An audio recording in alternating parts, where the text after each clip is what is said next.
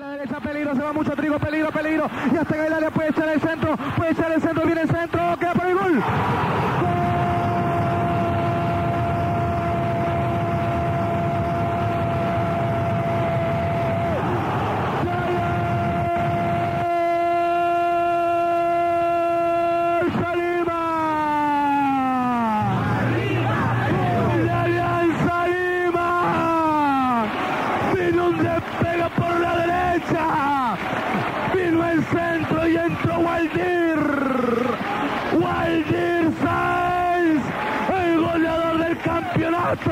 Y abre el marcador. Gol de Alianza Lima, gol de Waldir Sáenz.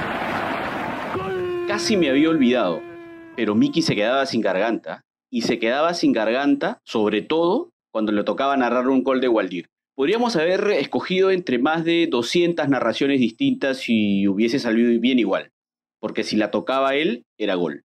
Lo decía bien Miki Rospigliosi, que le cambió el nombre para bautizarlo a secas como lo que se le conoció después, goleador. Ni siquiera el goleador, lo llamaban goleador. Hasta sus hijas lo llaman así. Vida, goles, fiesta y todo lo que logró Waldir Sáenz, el ídolo histórico de Alianza que inspiró a Paolo, a Jefferson, a Claudio Pizarro y que alguna vez estuvo cerca de ser fichado por un cártel colombiano. Mi nombre es Miguel Villegas y este es el tercer episodio de Jugamos como nunca, el nuevo podcast de El Comercio. El Comercio Podcast presenta Jugamos como nunca, el nuevo podcast de historias deportivas de El Comercio.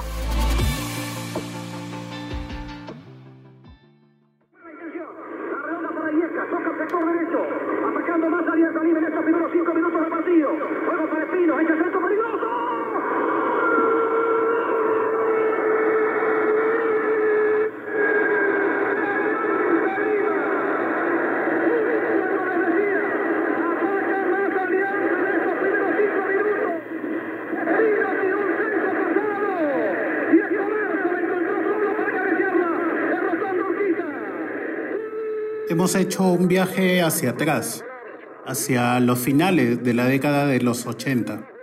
Allí, un hombre destacaba con luz propia, en el equipo de los potrillos de Alianza.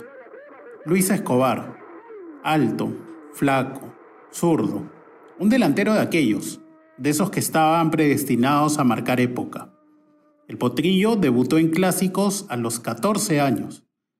Le hizo nada más y nada menos que 7 goles a la U en 14 partidos disputados entre 1984 y 1987.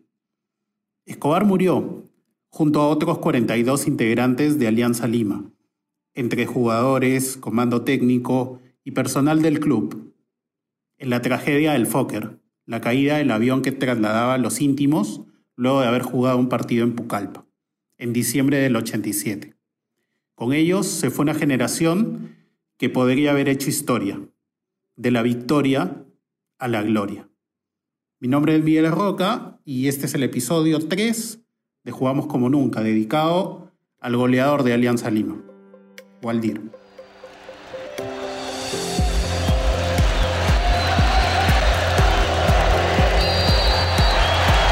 El Chemito, lucha el Chemito, sigue el Chemito al piso, el Chemito también estaba por ahí el Patito Quinteros. Ganó Quinteros, Eduardo Sidio, Paliña. Va la ataca Alianza. Eduardo Sidio por la derecha. El servicio viene para Waldir. Va a quedar frente al portero. Waldir tiró.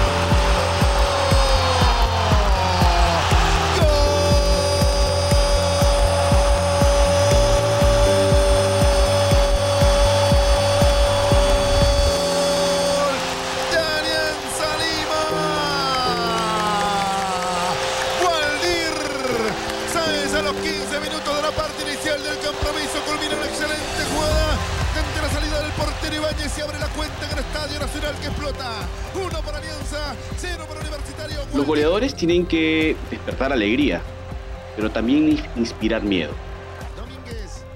Pasan los años y uno ya sabe cómo es el molde en el que se fabrican los jugadores de Matute. Juegan, hacen jugar y entienden el espectáculo casi como una necesidad. Los nombres para explicarlo sobran y tú y yo lo sabemos, Miguel. Perico, Pitín, Cubillas, Bailón y muchos otros. Tras ellos la herencia aliancista se mantuvo. En los 80 fue Luis Escobar o Luis Ciudad, como era su nombre de pila verdadero, y con su trágica partida en 1987, Alianza encontró en Gualdir el eslabón que le diera continuidad a la cadena. Una joya más para la corona, dirían los puristas, los románticos. En la figura del viejo potrillo se forjó el nuevo, Gualdir, las veces que se escapó para verlo en Matute, donde hizo 31 goles el año de su debut, en 1993. Es curioso, Waldir Sainz sería igual de inspirador para el hombre que continuó el aliancismo en el 2000, Jefferson Farfán. Solo así se explica por qué el árbol genealógico de Alianza goza de tan buena salud. Contrario a lo que muchos pensarían y dada la magnitud de las estrellas salían de, de las canteras de Alianza, el club tenía un problema. Había salido campeón en 1978 Incluso ese año llegaron a semifinales de la Copa Libertadores y desde entonces no habían vuelto a coronarse como los mejores del país. La tragedia de los potrillos en el 87 y luego una ausencia de figuras generaba que no se celebraran títulos en tienda blanquiazul. Claro, hasta Waldir. Era 1997 y Alianza contrató a Jorge Luis Pinto como DT y el técnico colombiano, con Pancho Pizarro en el arco, Los Inostroza, Basalar, Jayo y compañía, más el ataque demoledor de Waldir Sainz, lo lograron. 18 años después, Alianza era campeón. Hoy francamente se inspiran los ariancistas y en verdad han sido 18 largos años de espera. Entonces la espontaneidad aparece la imaginación se impone y esto se convierte en un recital que parece competir palmo a palmo en forma incontenible con el espectáculo que transmiten los 22 jugadores que discuten la pelota en la cancha. Entonces nuestros camarógrafos, nuestros técnicos comienzan también a esforzarse con esta imagen del gol.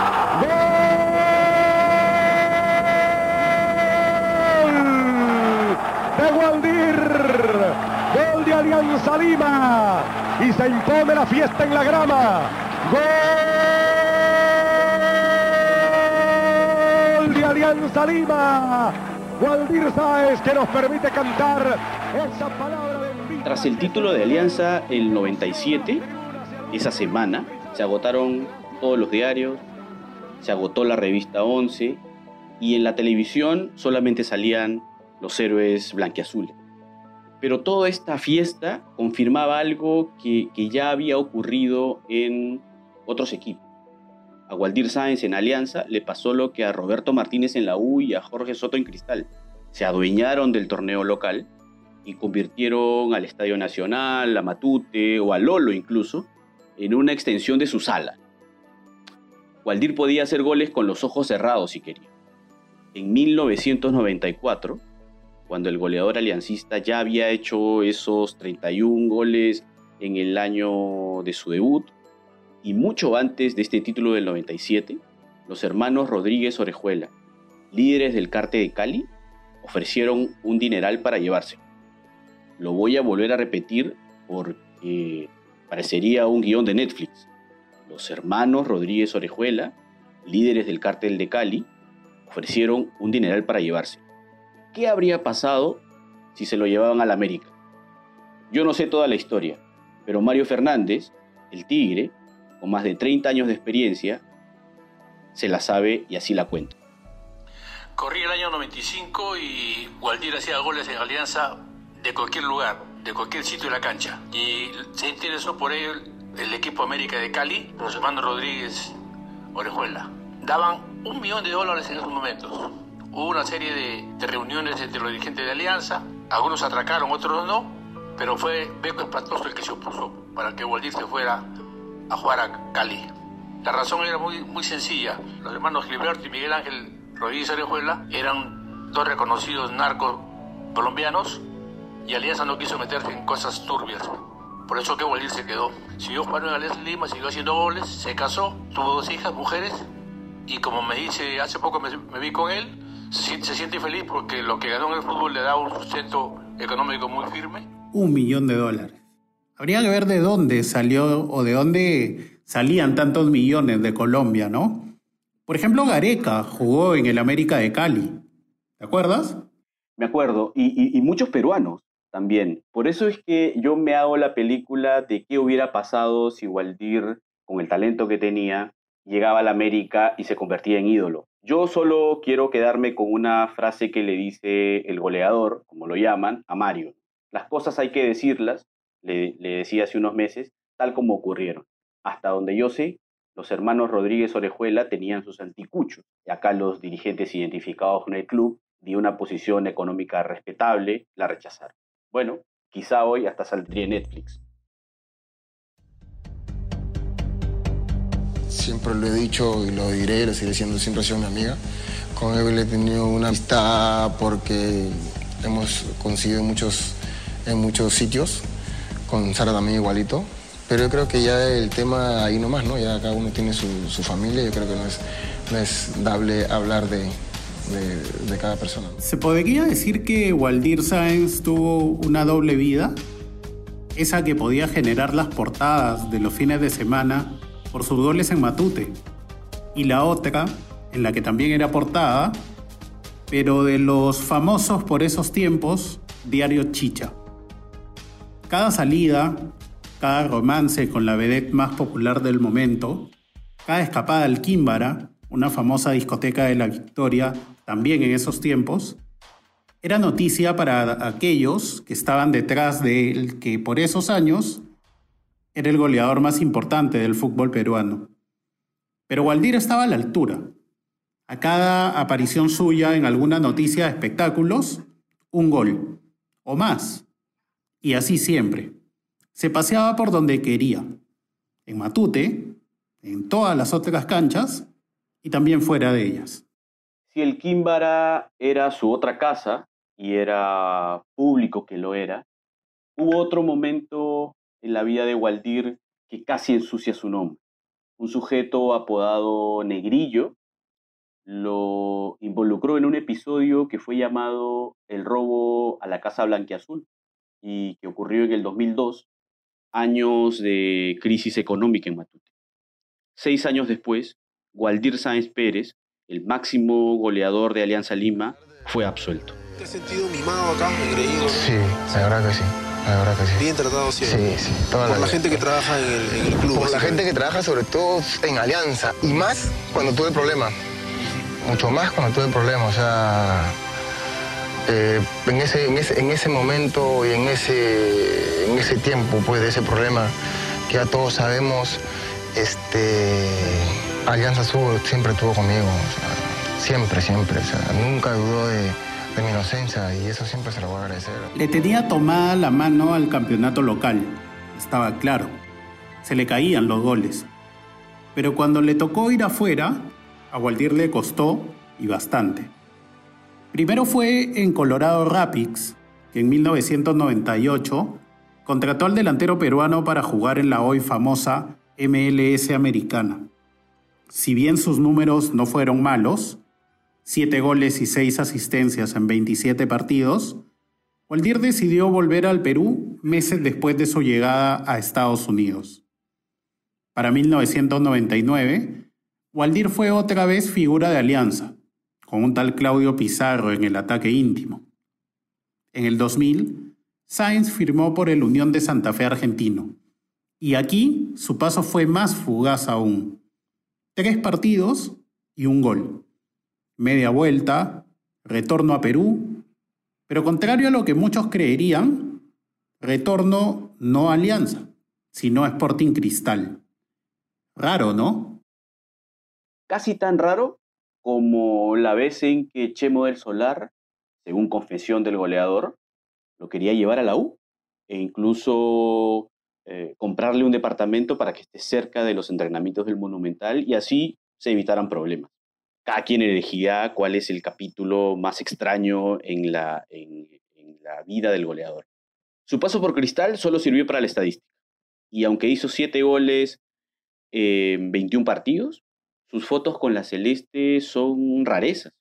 como si los reporteros gráficos hinchas de Alianza no hubiesen querido fotografiar al ídolo con otra camiseta. Con la selección ocurrió algo parecido.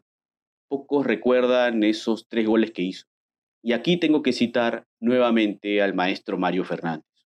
Si bien en la selección, dice Mario, careció de un técnico padrino que apostase por él, como Oblitas con Flavio Maestri, es justo mencionar que sus actuaciones, cuando tuvo chances, fueron tristes. En rigor, tuvo más ampais que goles por Perú.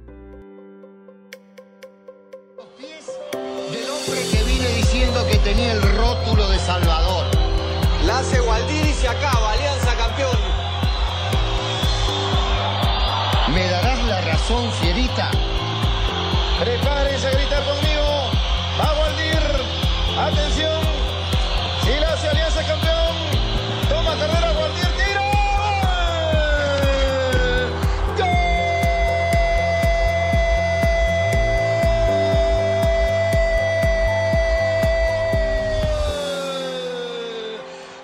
Creo en los jugadores hinchas, Miguelón.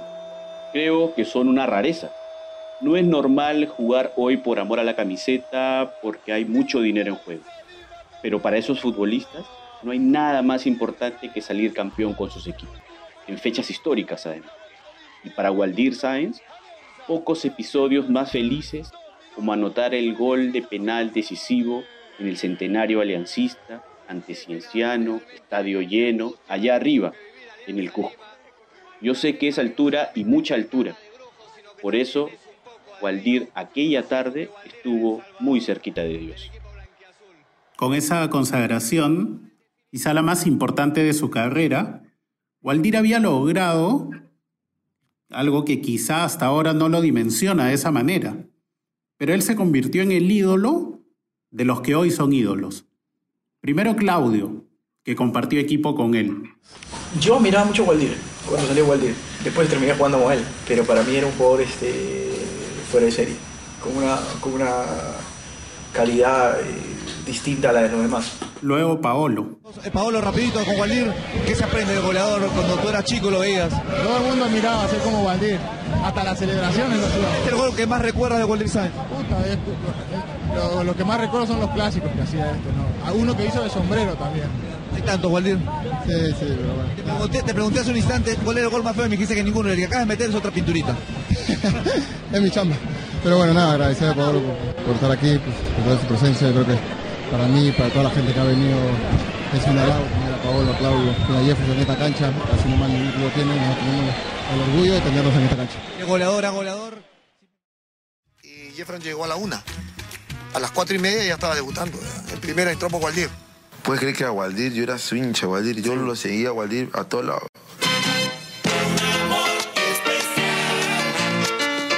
Te voy a contar una historia de Waldir una vez, una fiesta de un tío, Waldir me va a matar ahora, una fiesta de mi tío Guadalupe y llega Waldir.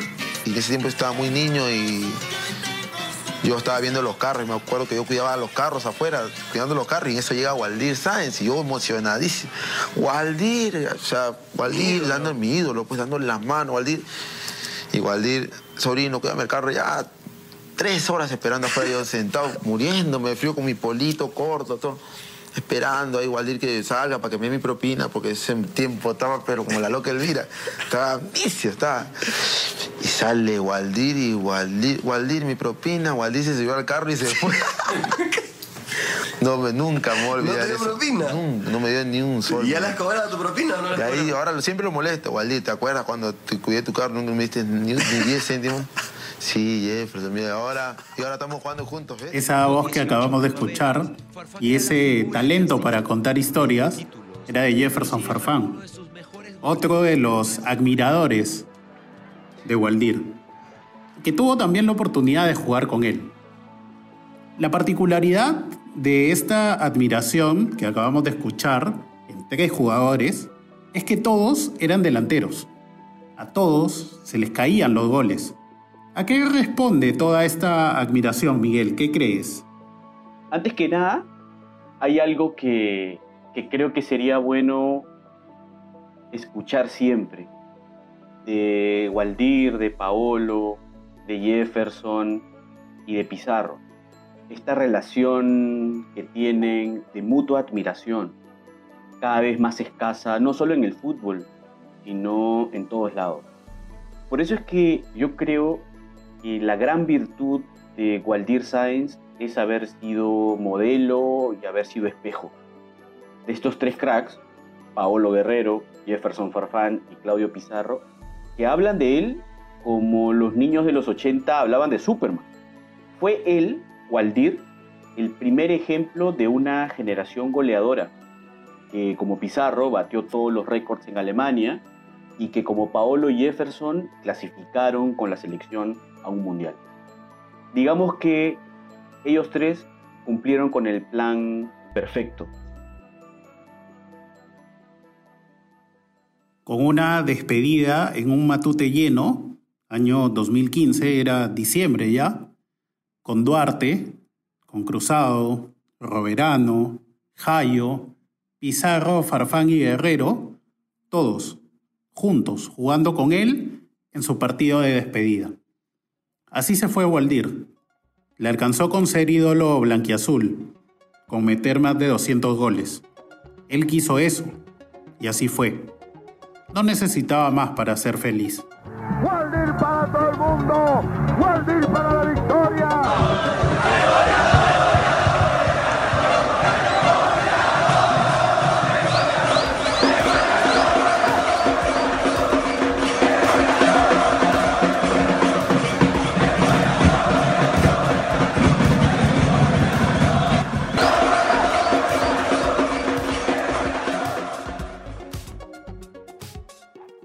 Esto fue El Comercio Podcast.